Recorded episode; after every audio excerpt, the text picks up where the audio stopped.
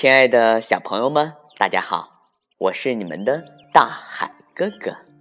今天呀，大海哥哥又要给大家来讲故事了。故事的名字叫做《裴西的大失误》。裴西是一辆绿色的、灵活的小火车，它能随时调转方向。它拉乘客。也拉货物，在码头，在采石场，到处都有他努力工作的身影。裴西最喜欢的工作就是运送邮件，可是有时候裴西的任务实在是太多了，所以啊，他老是迟到。那天。裴西到达码头的时候，已经很晚了。码头经理说：“你又迟到了，裴西，我得跟胖总管谈一谈。”裴西很沮丧。裴西回到提毛机私房，呼呼，其他的小火车都已经进入了甜美的梦乡。机房另一边。隐隐约约传来说话声，是胖总管和裴西的司机。裴西努力不去听，但还是忍不住听到了一些。裴西这个星期迟到了太多次，明天他废料。胖总管说。裴西吃了一惊，胖总管要拆掉我。他一个晚上都没有睡着。第二天早晨，阳光灿烂，小鸟歌唱，但佩奇的心情却糟透了。他说：“胖总管总想拆掉我，因为我迟到了太多。”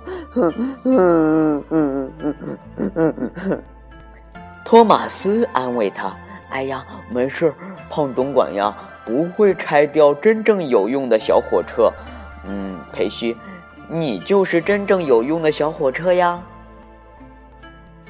裴西感觉好多了。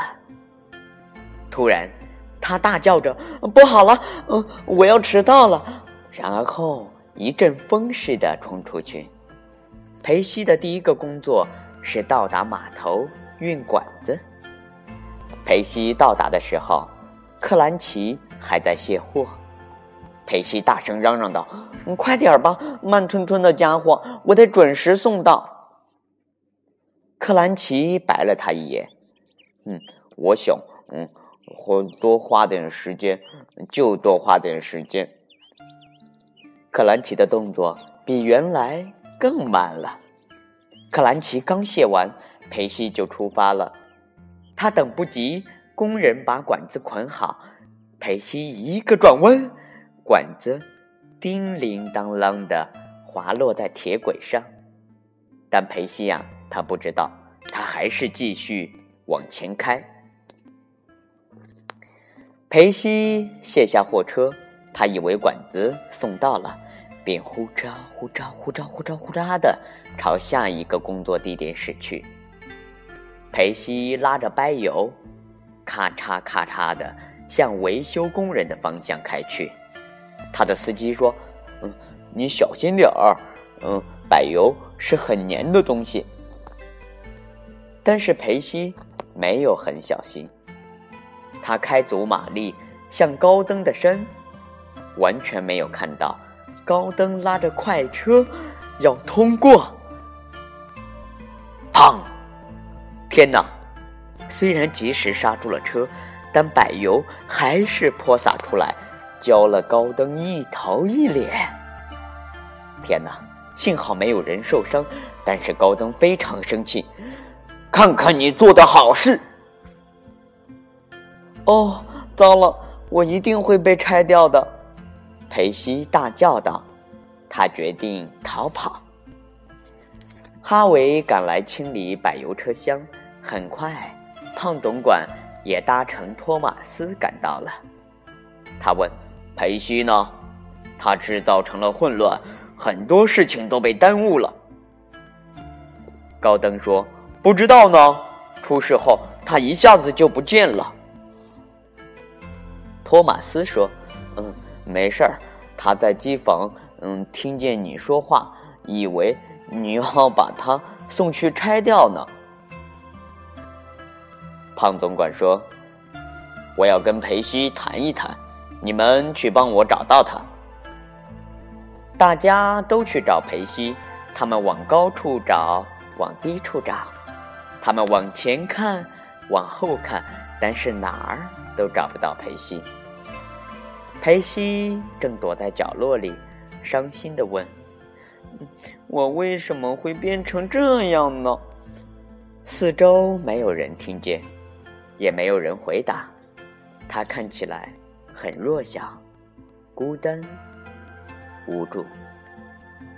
托马斯和胖总管还在找裴西，忽然托马斯想到了什么，他说：“啊，先生，哦，我知道裴西在哪儿了。”他咔嚓咔嚓的回到提毛斯斯机房，机房里非常安静。胖总管大喊：“裴西！”你在吗，裴西？裴西哭着说：“嗯，请不要拆掉我，先生，我不是故意迟到和惹麻烦的。拆掉你？你怎么会有这种想法呢？”胖总管问。